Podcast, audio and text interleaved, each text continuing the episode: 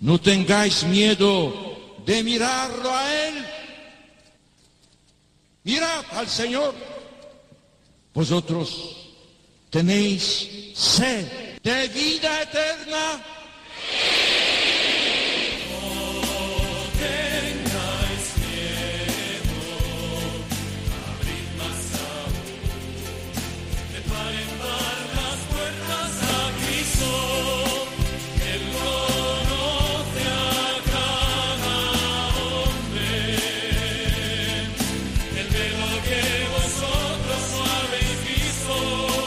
Comienza No tengáis miedo con el padre Juan Francisco Pacheco.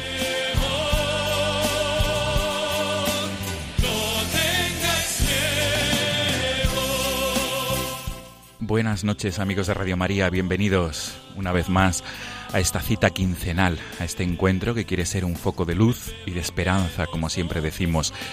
Amigos, estamos en el lunes 24 de septiembre y tenemos en el próximo mes de octubre dos eventos, uno eclesiales, quiero decir, uno a nivel internacional que se celebrará en Roma desde el 3 al próximo día 28 de octubre y otro a nivel nacional porque la ciudad de Málaga acogerá la beatificación del venerable siervo de Dios Padre Tiburcio Arnaiz, jesuita, será el día 20 de octubre en la ciudad andaluza donde reposan sus restos mortales en la iglesia del Sagrado Corazón de la Compañía de Jesús. por esto, por estas dos, por estos dos eventos que, que se avecinan, vamos a tener nuestro programa de hoy dedicado a estas dos celebraciones. En primer lugar, amigos, en la primera parte vamos a poder hablar con una joven eh, gallega que ha participado en, el, en la reunión presinodal de los jóvenes representando a la Iglesia española. Esta reunión tuvo lugar el pasado mes de marzo en Roma eh, y será ella, esta joven gallega, quien nos explique cómo se desarrolló esta reunión y qué significará el sínodo sobre los jóvenes que comenzará el próximo, esta reunión, esta 15 Asamblea General Ordinaria, la decimoquinta Asamblea General Ordinaria que lleva por título Los jóvenes, la fe y el discernimiento vocacional. Y en la segunda parte, amigos, vamos a trasladarnos hasta la diócesis de Málaga, hasta la provincia andaluza, porque allí se encuentra una mujer que vive en una pedanía cercana a la localidad de Vélez, Málaga, y ella nos va a relatar su experiencia de encuentro con el Señor. Gracias a la labor misionera de, la, de, la, de las hijas del futuro beato Padre Tiburcio Arnaiz, gracias a la labor misionera de las misioneras de las doctrinas rurales. Esta persona, esta mujer andaluza, nos va a relatar su experiencia de fe, su experiencia de vivencia del Señor y cómo conoció gracias y a través de las hijas del padre Arnaiz, cómo conoció la figura del próximo beato. Amigos, este es el sumario del programa de esta madrugada. Bienvenidos, muy agradecido porque sois, porque son fieles a esta cita quincenal. Comenzamos.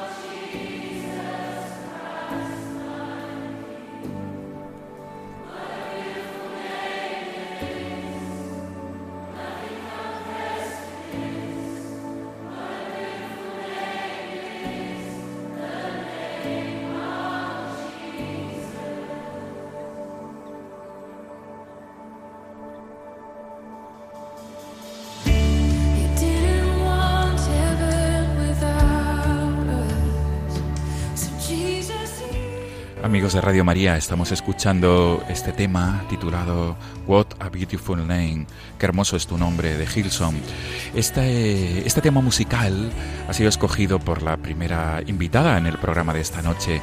La primera invitada es una joven gallega, Cristina Cons, que pertenece al Consejo de Juventud de la Archidiócesis de Santiago de Compostela. Ella trabaja en la pastoral juvenil de esta archidiócesis gallega y por tanto eh, también en la delegación de juventud de la iglesia de, esta, de la iglesia en Galicia. Eh, Cristina Combs es una de las jóvenes españolas que representó a, los jóvenes españoles en la reunión presinodal que tuvo lugar eh, el pasado mes de marzo, desde el 19 al 24 de marzo en Roma. Ella fue una testigo privilegiada de, esta reunión preparatoria a la decimoquinta Asamblea General Ordinaria que comenzará el pasado, el próximo, perdón, el próximo 3 de octubre y que concluirá el domingo 28 de octubre. Cristina Cons está con nosotros al otro lado del hilo telefónico, a la que saludamos ya directamente. Cristina, buenas noches. Hola, buenas noches. Gracias por estar con nosotros. Eh, Nada, gracias por llamarme. Cristina, la primera pregunta de recibo es, ¿por qué este tema de, de Hillsong, este tema que la verdad es que es tan entrañable, qué precioso es tu nombre, What a Beautiful Name, ¿por qué Cristina? Em, bueno, la canción me encanta, pero eh, hace poco fui a un encuentro, bueno, la Leadership Conference de Alfa y estuve, bueno, estuve una semana allí en Londres con con gente de diferentes iglesias cristianas y estuvimos sobre todo formándonos como líderes y bueno, una semana en un curso y luego estuve tres días allí con, pues, con mucha gente que hace cabeza en, en Alfa eh, Internacional y en las alabanzas pues en un momento se cantó mucho esta canción que a mí me encantó y, y yo allí pues esos días vi mucho cómo la iglesia está llamada a ser. Entonces para mí es muy significativa la canción y también creo que está muy ungida porque también es muy, o sea, pues es muy potente. Desde, desde luego, Cristina, desde luego porque dice tuyo es el poder y la autoridad, tuyo es el reino y es como una, una llamada de, de, para, alabar, para alabar, tú lo has dicho, es canción de alabanza. Y con este ritmo tan actual, tan contemporáneo que invita a alabar al Señor en este siglo XXI y, ¿verdad? Es, es, precioso el tema, de verdad, Cristina. A mí me encanta también, me encanta Hillsong y lo bien que lo canta y cómo acompaña sus letras con estos ritmos tan contemporáneos, tan actuales. Cristina, pues, pues con tu con tu venia subimos el volumen porque la verdad es que es un tema tan entrañable y tan tan tan actual y a la vez tan evangélico. Subimos el volumen, Cristina. Gracias.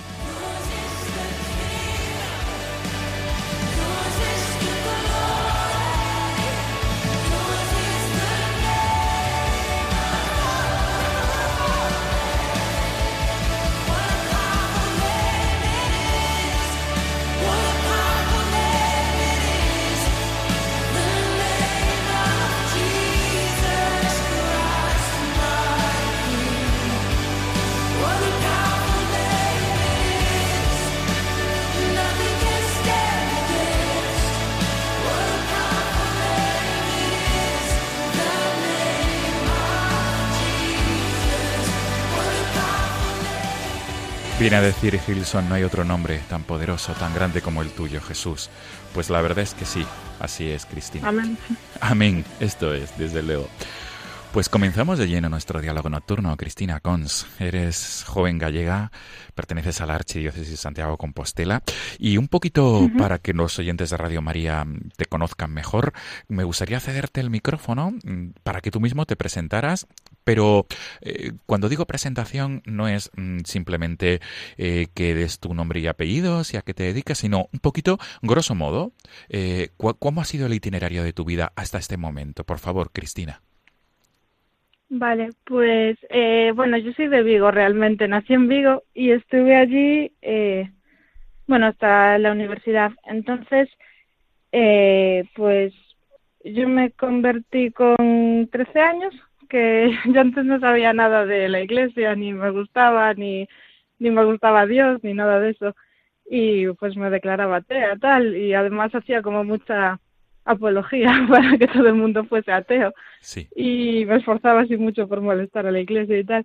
Pero eh, con 13 años, pues descubrí a la persona de Jesús y descubrí que era una persona que estaba viva y que me amaba. Y bueno, me cambió la vida totalmente.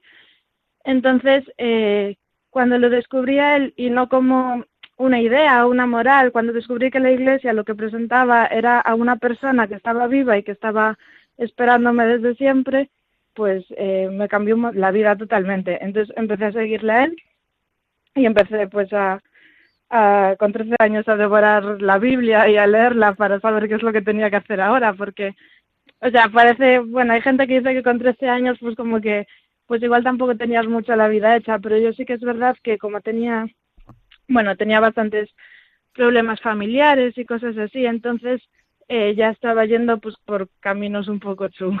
Entonces eh, estaba teniendo pues así una vida como muy desordenada. Y entonces de repente pues lo dejé todo y empecé a seguir a, a, Jesús y, y, a todo lo que él decía en el Evangelio que había que hacer, pues intentaba hacerlo. Y entonces eh, cambió toda mi vida radicalmente, fue una pasada. Eh, entonces empecé pues eso, de suspender seis asignaturas que me habían quedado, pues eh, empecé a sacar sobresalientes de eh, tener unas amistades pues muy difíciles, empezar a hacer amistades súper buenas, de ser súper tímida y súper vergonzosa, pues eso, hablar en público, a predicar el bueno, a predicar, a, hablar sobre Jesús a todo el mundo, que yo ahora quería que todo el mundo conociese a Jesús y tal. Y empecé a trabajar, bueno, y, con, y empecé eso, a, a a él, y me metí en la iglesia y al principio, bueno, empecé, o sea, estaba haciendo la, preparándome para la confirmación y también empecé a ir a un club de Opus Dei, que allí me estuvieron formando y la verdad fue genial porque durante eh, pues los primeros años me enseñaron todo, porque yo no me sabía ni el Padre Nuestro. Entonces me enseñaron absolutamente todo, incluso me enseñaron a estudiar y tal, pues cosas así más humanas. Y luego ya con 16 años, eh, pues decidí que, bueno, que aunque me ayudaron mucho, pues que no era mi sitio. Y entonces empecé a trabajar en la pastoral juvenil de Vigo. Y estuve aquí eh, colaborando hasta bueno ahí con hasta que con 10 bueno 7 8 me fui ya a estudiar a Santiago de Compostela y allí pues estudié pedagogía y estuve eh, empecé a colaborar mucho con la delegación de juventud que, que está allí y sobre todo pues a partir del segundo tercer año de carrera me impliqué eh, muchísimo sobre todo porque hacen como hacemos muchas actividades de nueva evangelización, en plan, pues, eso, la luz en la noche, alfa, o sea, pues un montón. Y eh, convivencias y tal. Entonces me parecía genial, o sea, me encantaban todas las actividades que se hacían, entonces me empecé a implicar mucho hasta que ya el año pasado, eh, pues terminé de estudiar la carrera, los másteres y tal, y entonces me dediqué un año a la evangelización. Y el año pasado pues me he dedicado entero a eso, a evangelizar, y con otra chica, de también la diócesis de Santiago. Y nada, y este año ya terminé, ahora eh, estamos ya concluyendo el evangelizaño, que le llamamos así. Sí. Y ya lo vamos a concluir yéndonos a Tierra Santa la semana que viene. Sí, y, y nada, y el próximo año pues me voy a, a dedicar de forma ya autónoma a, pues, tanto a la evangelización, que quiero seguir dedicándome a eso, como a la educación afectivo-sexual, que también es así un poco mi ámbito. Qué bueno. Entonces, pues así, más o menos. Qué bien, qué bien, qué buen resumen, qué buen compendio. Eh, Cristina, una duda por mi parte. Has dicho que a los 13 años te reencontraste, pienso, con la figura de Jesús. ¿Quién te ayudó a ello, Cristina? Pues la verdad es que en mi caso fue como, eh, realmente fue raro porque eh, fui yo la que fue a la que quería de repente hacer la confirmación, porque nació una sobrina mía y yo quería ser su madrina. Entonces el sacerdote pues no me dijo que no podía porque estaba sin confirmar. Entonces yo dije, va, qué, qué asco estos sacerdotes, me puse toda chunga. Y, entonces eh, no me dejó serlo, pero dije yo, bueno, por si acaso me vuelvan a hacer otro sobrino y, y, quiero ser su madrina, pues me haré la confirmación como un trámite, como hice la primera comunión, sin hablar con nadie, o sea, sin escuchar nada ni, ni así. Entonces eh, fui y allí, pues la verdad es que me convertí a ver un cuadro de la Virgen. Qué bueno. que es así un poco. Pero puedes. no, no, por favor, ¿puedes compartirnos esta experiencia? La verdad es que este programa precisamente eh, se caracteriza por ser un programa de luz y de esperanza. Y todos estos detalles no son nimios, de verdad, Cristina. ¿Cómo fue eh, la conversión al ver un cuadro de María? ¿Cómo mm, puedes matizarnos más este encuentro? Sí, Sí, o sea, yo eh, lo que recuerdo es entrar en la sala de catequesis y aparte yo estaba como muy eh, enfadada con todo el mundo y con la catequista, que yo no la conocía, pobre, pero yo estaba enfadada con todo porque no me gustaba la iglesia, entonces iba con muy, muy, muy mal rollo.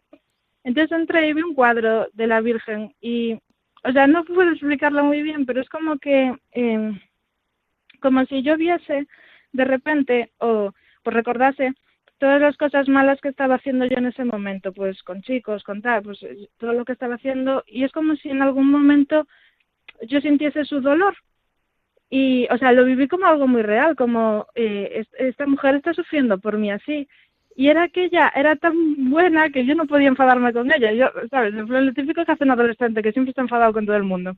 Pues eso me pasaba a mí, pero sin embargo, eh, cuando la vi a ella o sea, vi el, yo qué sé, no sé explicarlo, pero la vi, era como que con ella no me podía enfadar, que ella no tenía razón para que yo me enfadase. Y entonces cuando sentí eh, cuánto dolor tenía por mi sufrimiento y cuánto me quería, eh, me, me, quedé como muy paralizada.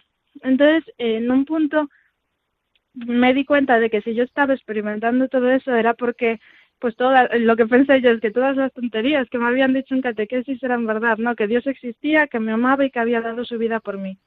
Y cuando yo pensé en mí, de que Dios había dado su vida por mí, o sea, sentí, antes lo describía como si fuese un huracán que entró hacia dentro y, y tal, ahora sé que fue el Espíritu Santo. Entonces eh, sentí realmente al Espíritu Santo, como, como vino y, y, o sea, como si destrozase todo lo, lo malo que yo tenía, todas las heridas que tenía, eh, los muros que me había creado yo para no dejar pasar nada bueno. O sea, todo eso es como si él acabase con él y con todo y empecé una vida nueva totalmente, porque, o sea, antes pues tenía un montón de heridas emocionales, de, pues de dolor, de cosas, o sea, terrible. Y de repente fue como empezar desde cero y, y entonces, bueno, ahí me quedé bastante paralizada. En general, en ese día casi no hablaba con nadie porque no sabía lo que me acababa de pasar, entonces estaba como muy, como muy flipada y aún tardé en reaccionar. Pero, pero nada, empecé, y luego pensé que cómo era posible que, que no, que en 13 años que nadie me hubiese dicho que Jesús había muerto por mí, porque yo no recordaba que nadie me lo hubiese dicho. Y entonces me comprometí a decírselo a todo el mundo. Qué bueno, qué bueno, qué bueno, Cristina. Pues, pues una experiencia muy rica, desde luego, y que puede ayudar. Sí, un milagroso. Sí, sí, sí, sí. Porque esto puede ayudar a las personas que nos estén escuchando ahora a través de la radio, en, en este momento, o luego posteriormente a través del podcast de, del programa. Cristina, eh, el motivo de, de, tu de, tu invitación aquí en esta madrugada, en esta noche, en este programa de Radio María, es porque tú has sido una de las de los de los jóvenes, has sido una de las jóvenes que ha representado a España en, el, mm. en la reunión presinodal mm, que tuvo lugar el pasado mes de marzo. Pero antes de hablar de ello, Cristina, me gustaría, mm, por favor, pedirte que explicaras a todos los oyentes de Radio María eh, ¿Qué es esto del sínodo que se va a celebrar, esta Asamblea General Ordinaria que se va a celebrar a partir del próximo 3 de octubre en Roma? ¿Qué es, Cristina? Vale, pues cada cierto tiempo el Papa eh, convoca, puede convocar sínodos, ¿no? Que es pues sobre eh, temas que por supongo que por el Espíritu Santo o que a él inquietarán o que verá la necesidad de que la Iglesia eh, se reúna y y durante un tiempo pues eh, reflexione y piense y, después pues también se generen líneas de actuación y, y se redacten las reflexiones que se realicen a partir de la misma y tal. Entonces, eh, pues eso, se, cada cierto tiempo se reúnen el Papa con los obispos y, y bueno, cuando él quiere. Y entonces, eh, concretamente, pues me imagino que no sé, supongo que es una, es una inquietud compartida la de los jóvenes y la iglesia, ¿no? Y los jóvenes y la fe. Entonces, eh, me imagino que el Papa también a partir de esa inquietud, pues ha, ha convocado este este sínodo para el mes de octubre. Muy bien. No sé. Sí, sí, Cristina. Y, el, y este sínodo, esta reunión, esta Asamblea General Ordinaria del Papa con los obispos del mundo entero, em, lleva por título Los jóvenes, la fe y el mm. discernimiento vocacional. Y este es el motivo por el que tú, como joven española, participaste en esa reunión presinodal. ¿De, de qué constaba? ¿Qué fue esta reunión presinodal y qué finalidad tenía? Vale, pues eh, fue una semana y la finalidad era eh, que el Papa quería escucharnos y quería escucharnos sin ningún tipo de filtro.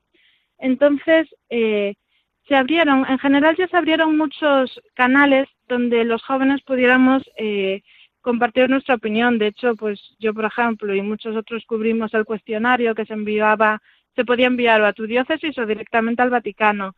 También desde el Facebook había un, una web, bueno, una página que podías registrarte y desde ahí estar informándote. Y se trabajó, yo lo vi en Roma, se estaba trabajando muchísimo con las respuestas y solo eso eran personas menores de 29 años, de hecho echaban a mucha gente que se colaba y tal, o sea, que intentaban entrar aunque tenían más.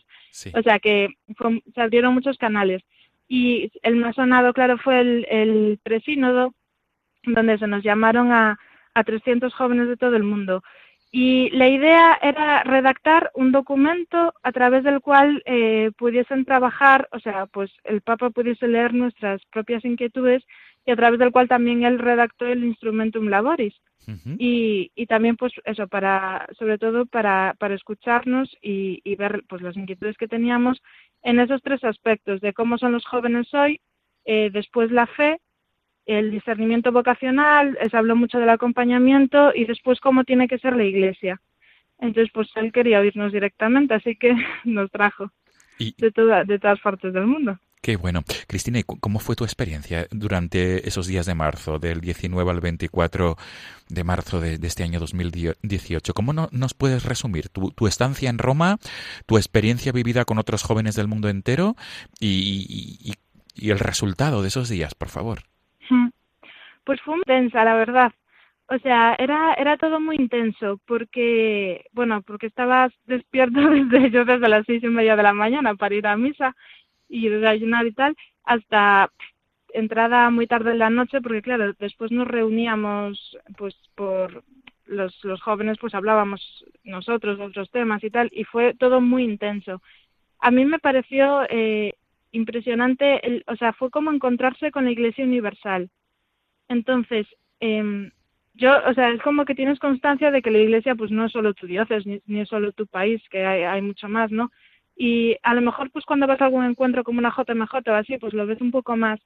Pero el encontrarte con jóvenes representativos de todo el mundo para mí fue brutal, porque sobre todo siempre lo que yo digo que más me impactó fue lo de los cristianos perseguidos, porque claro, eh, cuando yo hablo de persecución de la Iglesia, pues quieras o no, pienso en la persecución que podemos recibir a nivel de España o, así.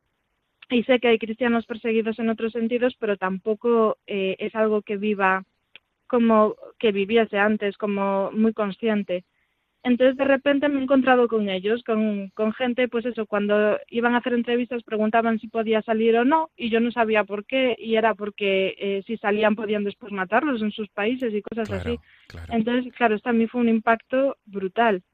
Y, y todo, el encontrarme eso, pues con la Iglesia de Latinoamérica, eh, que para mí, claro, la prioridad es la evangelización, pero para ellos la prioridad es que los chavales, bueno, para algunos de los países, para algunos con los que hablé yo, pues la prioridad es que los chavales no se metan en, el narcotráfico, ¿sabes? Entonces, o en bandas y acaben eh, siendo asesinados. Entonces, claro, es una realidad que tú dices, jo, y, y me, me, fascinó el, ver cómo, cómo Dios actúa a través de la iglesia y envía a, o sea, en donde se necesita, o sea, Él está en todas partes, ¿sabes? Eh, entonces, a través de la iglesia. Entonces, donde hay necesidades en todo el mundo, ahí está la iglesia eh, sirviendo y me pareció impresionante el reconocer esto, porque al final la iglesia somos todos, entonces eh, es como que de alguna forma cada uno de nosotros está en todas partes y me pareció épico. O sea, sobre todo fue eso, el, encontrarme con la iglesia a nivel universal. Qué bueno.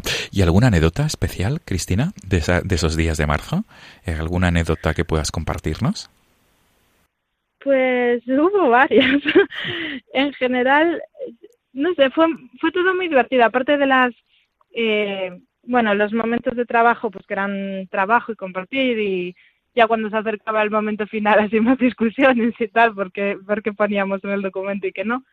Pero eh, yo creo, a mí lo que más gracia me hizo supongo que fue eh, cómo éramos los latinos, en plan, los que éramos tanto de Latinoamérica como, como España, que eh, éramos como los más marchosos, supongo. Entonces eh, me, me, llamó mucho la atención el, el carácter ese, por ejemplo, pues en los autobuses, ¿no? Todo el rato ibas a cualquiera de los autobuses y todos súper tranquilos, sentados, ibas al de los latinos y estábamos bailando, saltando con las monjas, eh, había una monja, pues eso, eh, bailando con ella, entonces me hacía como muchísima gracia eso y en todo. Y cuando íbamos a hablar y nos dieron los micrófonos, cada vez que se acercaba un latino temblaban porque no sabía que el tiempo que íbamos a estar ahí con el micrófono agarrado. Qué bueno. Qué bueno. Cristina, de las conclusiones de esa reunión presinodal, eh, ¿qué puedes compartirnos? ¿Qué sacasteis desde tu punto de vista en claro en esa reunión preparatoria a la, al próximo sínodo que comenzará el, el día 3 de octubre? Yo creo bueno, primero, en, una de las cosas que más se destacó eh, fue el, eh, un poco la crisis de comunidades que tenemos. Eso fue una de las demandas más grandes que se ha hecho desde los jóvenes a la Iglesia, porque todos sentimos la necesidad de vivir en comunidad, pero eh, nos cuesta encontrar esos espacios donde poder ser y, y poder estar pues en una comunidad cristiana, en una familia, porque sentimos que las iglesias muchas veces son espacios y edificios a los que vas el domingo, estás 20 minutos y no, o media hora o 45 y no sabes cómo se llaman las personas que están sentadas contigo. Entonces, eh, la mayor demanda que hicimos, a mi juicio, fue esa, el, deseo real de volver a tener comunidades y que las parroquias sean comunidad y, y, que, y que haya muchas comunidades. O sea, porque es verdad que eh, los que pertenecen a movimientos sí que lo viven así, pues si una persona es de la renovación o del Opus Dei o del Camino No Catecumenal sí tiene su comunidad, pero las personas que tenemos un carisma pues más, o sea, diocesano o pues de pertenecer a una parroquia sentimos esa carencia. Entonces, eh, pues demandamos sobre todo muchísima, o sea, yo creo que la mayoría de demandas, incluso en cualquiera de los temas, si se hablaba de discernimiento vocacional, se hablaba de discernimiento vocacional en comunidad, la necesidad de tener eh, de ver o sea, pues de ver sacerdotes, monjas, matrimonios en tu en tu comunidad y el poder interactuar con ellos o si se hablaba pues de la fe, de la fe en comunidad, entonces tenemos esa necesidad. Yo creo que eso fue una de las cosas que más se demandó. Y después otra fue también que vivimos un poco una falta de comunión, que nos da la sensación de que eh, la iglesia como que estamos muy en compartimentos estancos. O sea, pues si tú perteneces a este grupo o a este movimiento, como que no te relacionas con los otros o que no tenemos conocimiento, claro, de repente como nos hemos encontrado con esa iglesia universal, hemos, eh, o sea, nos ha maravillado. Entonces eh, hemos sentido esa carencia previa de decir, joy, ¿por qué yo no tenía conocimiento de lo grande que es la iglesia? Entonces, pues esa falta de, de, de conocer cómo, cómo es la Iglesia a nivel pues, más amplio. Luego se habló mucho también de los jóvenes que tienen que ser protagonistas, de que queremos pues ser protagonistas sobre todo también en el acercamiento a otros jóvenes, porque los jóvenes evangelizamos jóvenes. Entonces, eh, que decía la gente, yo esto claro, no es mi experiencia, pero sí que se dijo que a veces eh, los jóvenes que están dentro de la iglesia se sienten como utilizados, porque es como para mover sillas, ¿sabes? O para, eh, pues, si alguien necesita, pues llama al joven que hace ese trabajo, o, pero que no somos realmente protagonistas, o que se hacen cosas para jóvenes, y, pero que esas cosas para jóvenes no las hacen los jóvenes. Entonces, pues esa necesidad de, de tener el protagonismo de alguna manera.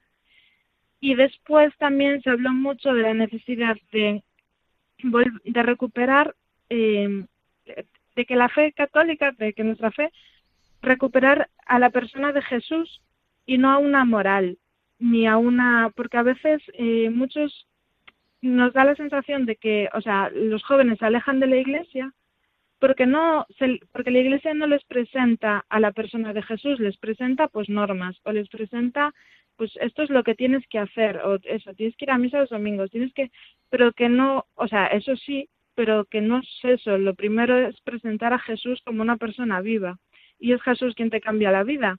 Entonces eh, sentimos esa carencia de, pues, de volver otra vez, supongo que a los orígenes.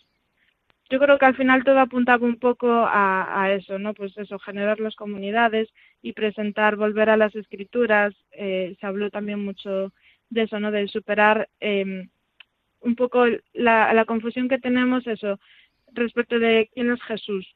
Porque a veces la, la gente se le imagina como un, una persona que, o, ni una persona, como, pero como alguien que te da muchas normas y que no, no es eso. Y, y así fueron algunas de las cosas que más se hablaron. La verdad es que hay un montón, se habló de la belleza, de la necesidad de evangelizar a través también de la belleza y del arte que tenemos en nuestras iglesias, y de ser muy creativos, de repensarlo todo, de pues de estar muy al final es estar muy enraizados en quién es Jesús, en el evangelio, en las escrituras y desde ahí, bueno, en la Eucaristía, y desde ahí eh, volver a ser creativos y, y no ser fieles al mandato de Jesús, pero también ser tener ser nuevos en los métodos, en el ardor, pues un poco lo que ya se dice en otros documentos. Muy bien, muy bien. Cristina, muy buen, muy buen resumen. Eh, mm, para ir concluyendo eh, este diálogo nocturno, esta entrevista, ¿Qué, crees tú, desde esta experiencia vivida en, el, en esta reunión presinodal, qué crees tú que, nos, que va a pedir el Papa Francisco a la Iglesia en relación a los jóvenes y qué, y qué va a pedir el Papa Francisco a, los jóvenes una vez concluido el próximo sínodo, la próxima eh, eh, reunión de obispos que va a tener lugar en Roma a partir del próximo día 3, esa Asamblea General Ordinaria, la número 15? ¿Cuál, crees tú que van a ser los puntos más importantes? Pues no lo sé, porque el Papa siempre me sorprende. en coalición van a estar muy bien, pero eh, él ya, por ejemplo, nos está insistiendo, lo que nos pide a los jóvenes es, eh, y nos ha pedido mucho ya en el presino, es que, bueno, que seamos nosotros mismos, que no tengamos miedo, que confiemos en Jesús y que también una cosa que nos dice mucho es que estemos muy, eh, escuchemos mucho a, a las personas mayores, nos pide. Que, que es muy importante que, que nosotros también seamos conscientes de nuestras raíces. Entonces, que cuidemos mucho a las personas mayores y que les escuchemos mucho. Eso es lo que nos pide a nosotros. Eso nos ha pedido que estemos como muy fieles a las raíces y que, y que escuchemos y cuidemos mucho a, pues a las personas mayores que al final son las que son las que han también, o sea, las que hay que tener en cuenta porque también han caminado ya antes que, nosotros. Y eso es mucho lo que está insistiendo en general el Papa. Y luego con que nos comprometamos, porque em, es muy fácil pues criticar lo que no nos gusta de la Iglesia, de lo, de lo que sea pero eh, hay que comprometerse a cambiarlo y hay que ser muy radicales y no ser, pues, eso, jóvenes de, sofá, como dice él a veces. Hay que eh, ser comprometerse con el cambio y si no te gusta, pues haz algo para, para que te empiece a gustar o para cambiarlo. Entonces, yo creo que nos invitará también a eso, al, lanzarse al compromiso y, y a vivir con, con fidelidad el mensaje de Jesús. Y después a la iglesia, eh, a mí me encantaría que nos metiese un poco de caña con el tema de las comunidades. De realmente, porque necesitamos, un joven necesita crecer en comunidad y he visto tantos cristianos que están buscando un sitio y no lo encuentran que, o sea, me da muchísima pena. Entonces, eh, espero que con, con eso nos, nos meta bastante caña.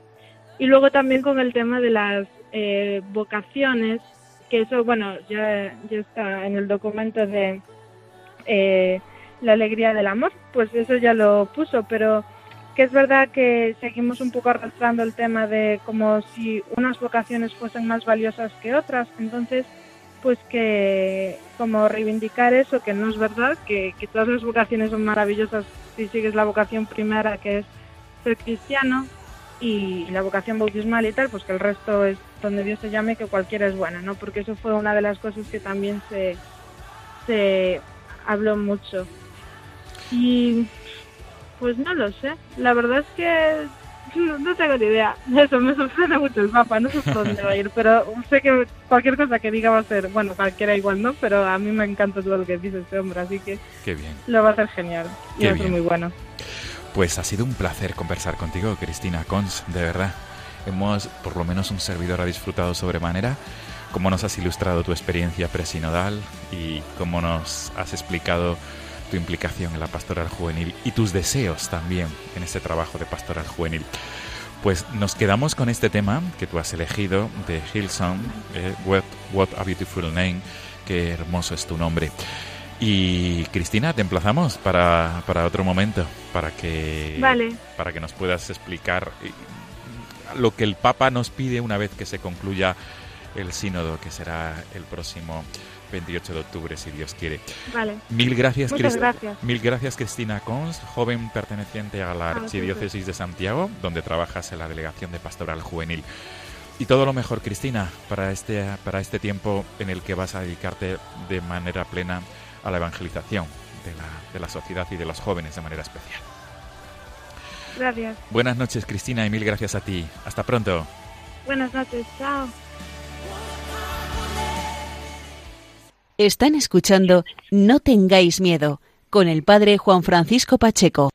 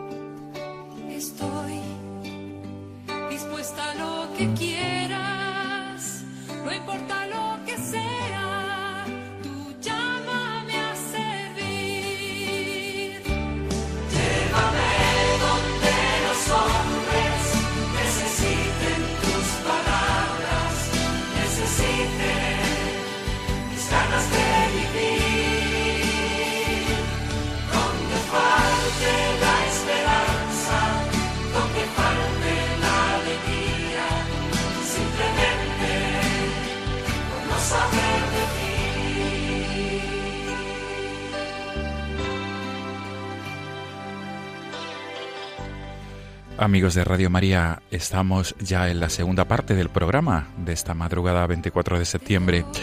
Hemos estado durante la primera parte hablando con una joven de la Archidiócesis de Santiago de Compostela, porque se celebrará el sínodo de jóvenes dentro comenzará, mejor dicho, el sínodo sobre los jóvenes la próxima semana. Y es que también en el mes de octubre habrá otro acontecimiento eclesial en España será la beatificación del venerable siervo de Dios, Padre Tiburcio Arnaiz, sacerdote jesuita. Tendrá, lugar en la ciudad de Málaga el próximo 20 de octubre.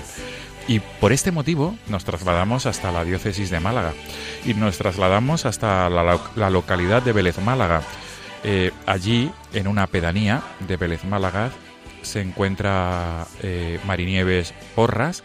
Ella vive en Triana que es una pedanía de la ciudad de Vélez Málaga, y ella ha conocido la figura del futuro beato y también ha conocido el carisma de la fundación del futuro beato Padre Tiburcio Arnaiz. Saludamos a Marinieves Porras, que se encuentra al otro lado del hilo telefónico. Buenas noches, Marinieves. Hola, buenas noches, padre. Y, y sobre todo, gracias por atendernos. Pues muchas gracias a usted por darme esta oportunidad de, transmitir mi, mi experiencia ¿no? de, de, cuando de, cuando yo conocía a, empecé a conocer al Padre Arnaiz. Muy bien, muy bien. Marinieves, antes de hablar de la figura del Padre Arnaiz, me gustaría preguntarte por qué has elegido este tema Alma Misionera de la hermana Glenda para la introducción y conclusión de la entrevista.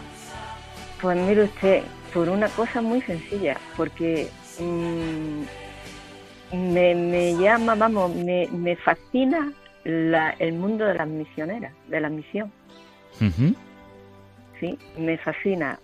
desde a raíz de que siempre he tenido inquietud, ¿no? Pero a raíz de que conocí yo a las misioneras, Pues la verdad que, que, es que me fascina el mundo, el mundo ese de las misioneras, lo que hacen, el carisma, mm, no sé, me, me llena tanto que, que, ese tema pues me dice mucho. Encandila, ¿verdad? Me encandila, de verdad que me encandila porque mm, dice tantas cosas tan, tan verdaderas y tan que me llega que me llega, me ha llegado al corazón, vamos. Qué bien. Te estás refiriendo, Mari Nieves, a la fundación del padre Arnaiz, las misioneras de las doctrinas rurales, la obra de las doctrinas rurales que el futuro beato fundó en, la, en Málaga, en la provincia, en la diócesis de Málaga, en la década de los años 20 del siglo del siglo pasado, por tanto. Nieves, pues con tu venia, con tu permiso, vamos a subir el volumen de, de este tema de la hermana Glenda, alma misionera, para que podamos disfrutarlo. Muy bien. Te doy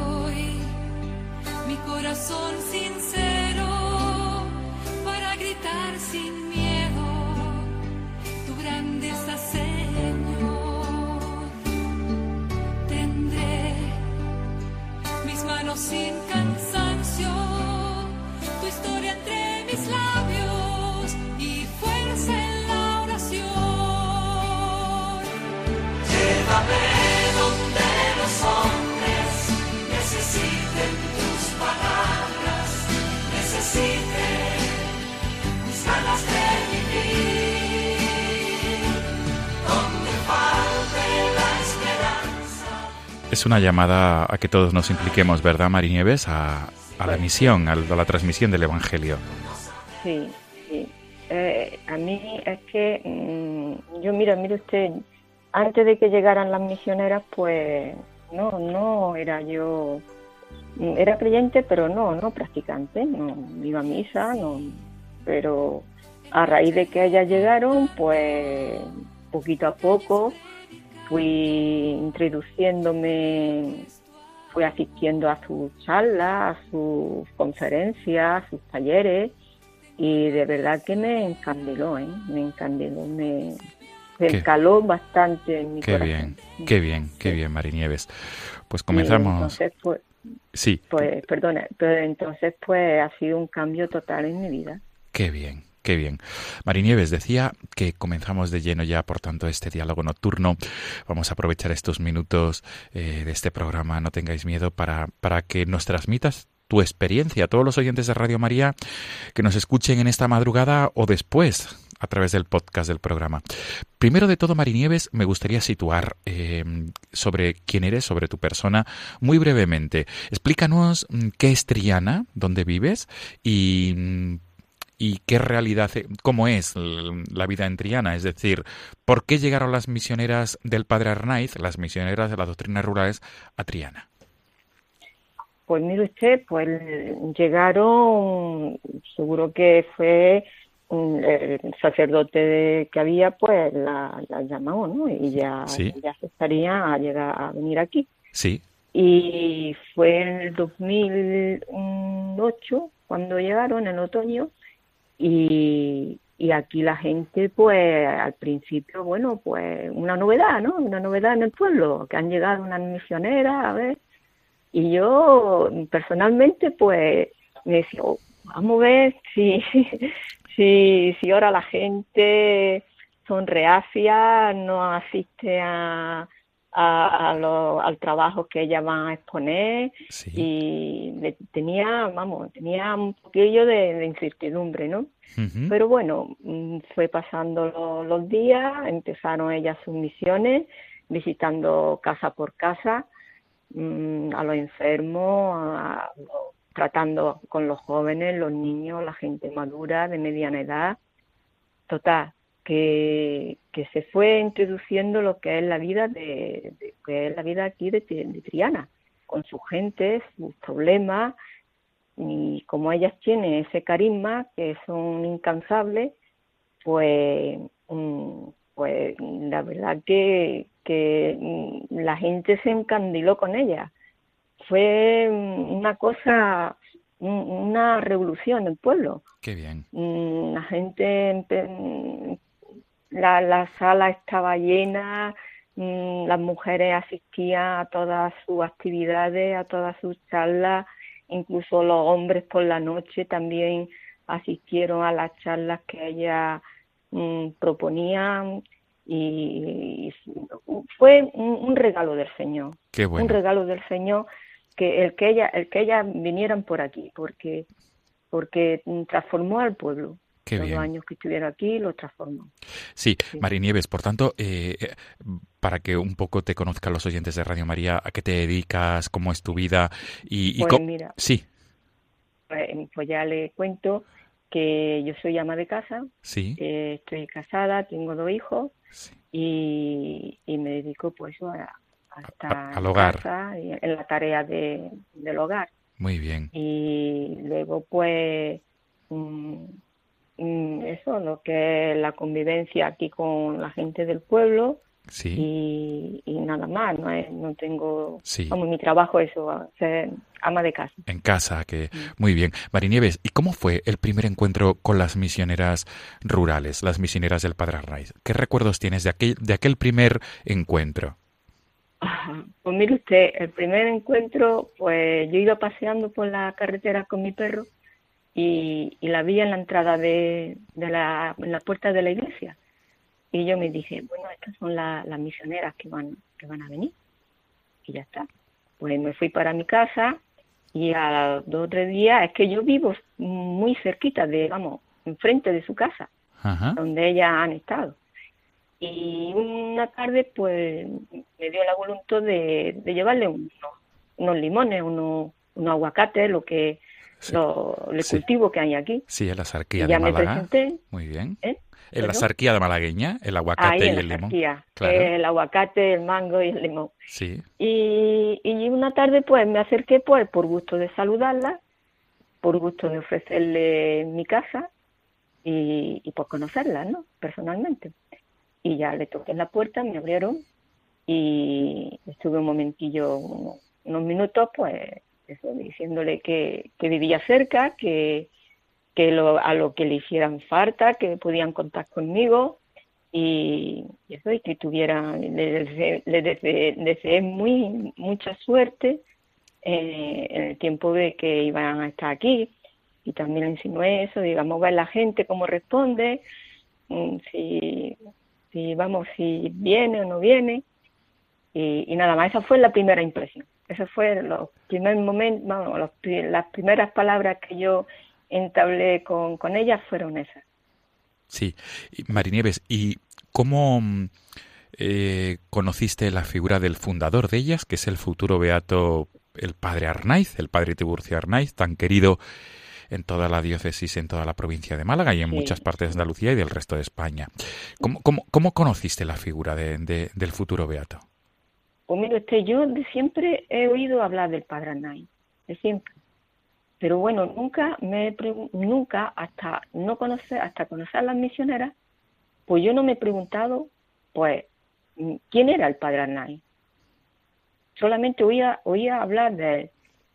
Mm, estampas he visto de siempre, de toda mi vida, he visto estampas del Padre Arnaiz. Pero nunca me he preguntado quién era, qué hacía, qué hizo. No, no me, me lo había planteado. Sí, Total, pues a raíz de las misioneras, pues empecé a conocerlo. Empecé a conocerlo, a leer cosas de él, mm, a leer testimonios y mm, me he leído su biografía mm, y la verdad que me, me, me ha fascinado. Me ha fascinado porque es que el padre Arnaiz es, es único, es una persona, ha sido, bueno, y ha sido una persona de que una entrega total, total.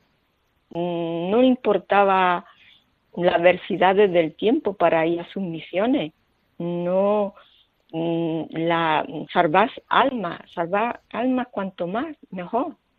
Y, y con la ayuda ya conoció también a la providencia, ¿no? Porque el Señor nos pone a las personas cuando las necesitamos mm, de María Isabel sí. y ya pues ¿qué le voy a contar que, que usted no que Sí. usted no sepa? Se está, te estás refiriendo, María, eh, Nieves, a María Isabel González del Valle, joven asturiana en la década de los Sí, años sí, 20. Que lo dejó, lo dejó todo, todo, todo. Y así comenzó la obra de las doctrinas rurales. Mari Ahí Nieves, y, y sobre todo mm, nos gustaría, me gustaría que a toda la audiencia de Radio María compartieras ese testimonio de vivencia, de fe y de esperanza en tu vida. ¿Cómo era Mari Nieves antes de la labor evangelizadora de las misioneras rurales, las misioneras del Padre Arnaiz? ¿Y cuál fue el punto de inflexión para que Marinieves Porras se diera cuenta de la necesidad de hacer oración, de vivir la fe, de practicar las obras de misericordia. ¿Dónde estuvo eh, la clave de ese cambio? Pues mire usted, la clave mm, al principio, pues, de la misión, pues, y yo asistía a las charlas, pues bueno, asistía por, por ir, ¿no?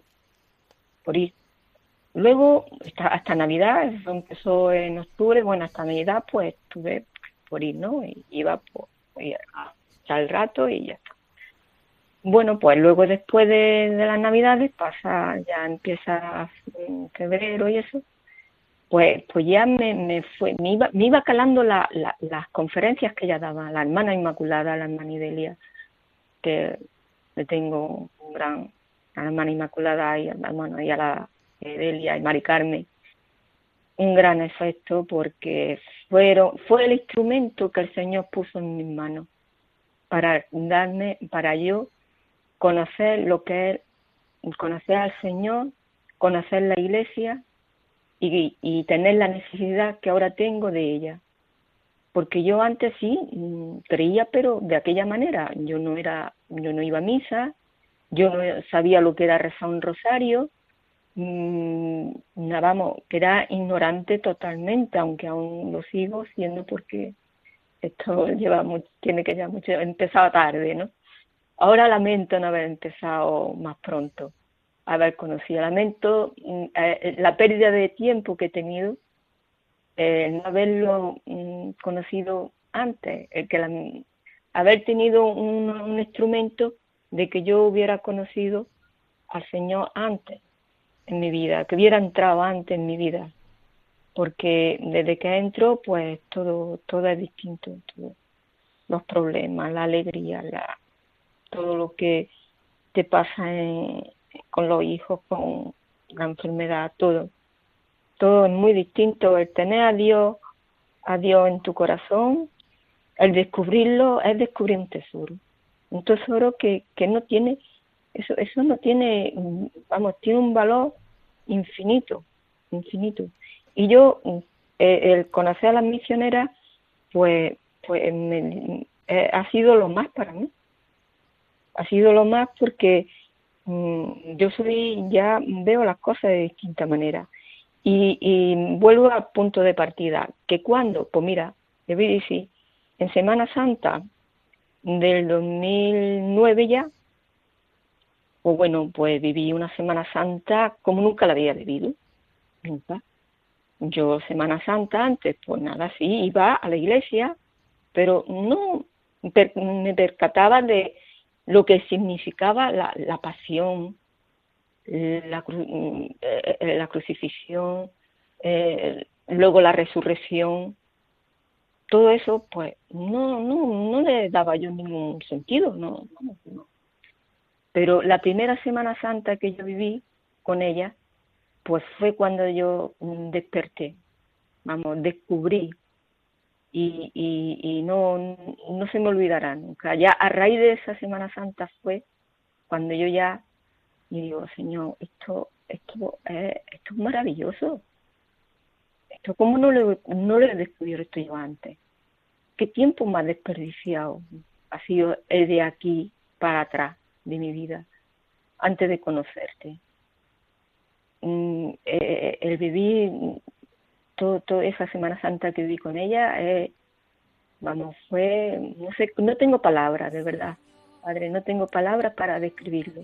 Qué bueno. Y ya desde ahí, pues, bueno, ha sido una continuación, un querer descubrir, un- una necesidad mm, ansiedad, el no de, de, de, de, de querer ir a la iglesia cada día, estar un rato allí con el Señor, contarle mis cosas, contarle mis problemas, mm, contarle mi alegría, todo, todo, todo. El que lo descubre a él, lo tiene todo. Qué bueno. Ya no necesita, ya no necesita nada más. Lo tiene todo. qué Para bueno. mí, para mí, le digo con verdad que ha sido un antes y un después en mi vida. Un poco tarde, sí, ya lo he repetido, un poco tarde, porque ya el tiempo que ha pasado no lo puedo recuperar. Pero como dice el padre Arnay, no hay, no hay que mirar hacia atrás ni hacia adelante, hay que vivir el día a día, el día, este momento, por ejemplo, que estoy hablando con usted. Qué bien. Pues estamos, desde luego un servidor está disfrutando sobremanera, Mari Nieves, eh, embelesado con este testimonio de, de fe y de- sobre todo ese testimonio de esperanza. Pero el tiempo apremia y se nos agota el tiempo del programa. Solamente quería agradecerte que nos hayas dejado entrar en tu hogar a estas horas de la madrugada a través del hilo telefónico y te emplazamos para otra ocasión, para que puedas com- seguir compartiendo con nosotros tu vivencia de fe, tu vivencia sobre todo de lucha y de esperanza.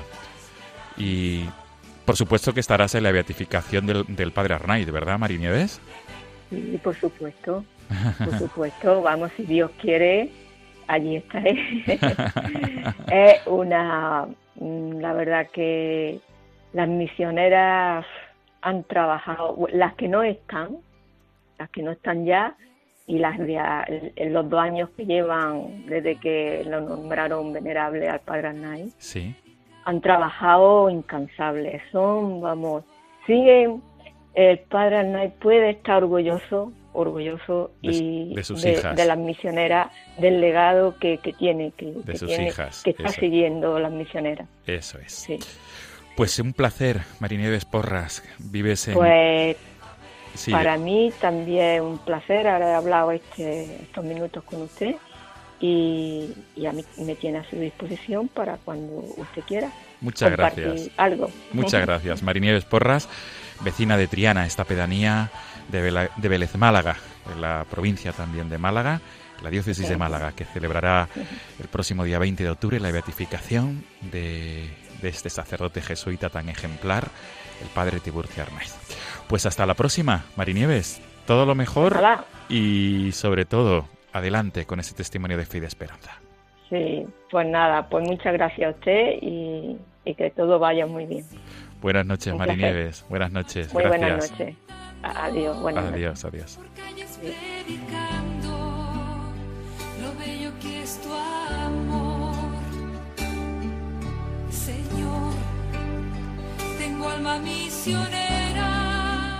Amigos de Radio María, despedimos el programa de, este, de esta madrugada del lunes 24 de septiembre con este tema de la hermana Glenda, alma misionera, que nos ha escogido Marinieves Porras, Marinieves Porras de la provincia de Málaga, que nos ha hablado de la fundación del Padre Tiburcio Arnaiz, futuro beato, a partir del próximo 20 de octubre.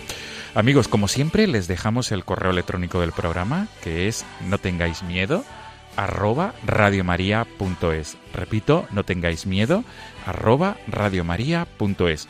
Nos volvemos a encontrar amigos en 15 días. Ahora a continuación tendrán con ustedes en unos minutos al Padre Jesús García y su equipo con el programa Caminantes en la Noche. Amigos, gracias por ser fieles a esta cita quincenal. Hasta pronto, un abrazo.